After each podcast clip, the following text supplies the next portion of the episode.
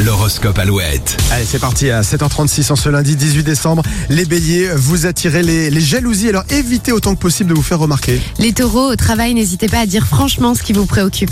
La chance est avec vous aujourd'hui, les gémeaux, vous démarrez cette semaine sous les meilleurs augures. Les cancers en famille, vous allez devoir dédramatiser en début de crise. Gardez votre calme quoi qu'il arrive. Les lions, vous vous sentez bien dans vos baskets, votre optimisme sera d'ailleurs contagieux. Les vierges, petit coup de blues possible en matinée. Faites confiance à vos amis pour vous remonter le moral. Balance, vous repoussez vos limites pour séduire. Rappelez-vous aussi que la jalousie, attention, est un vilain défaut.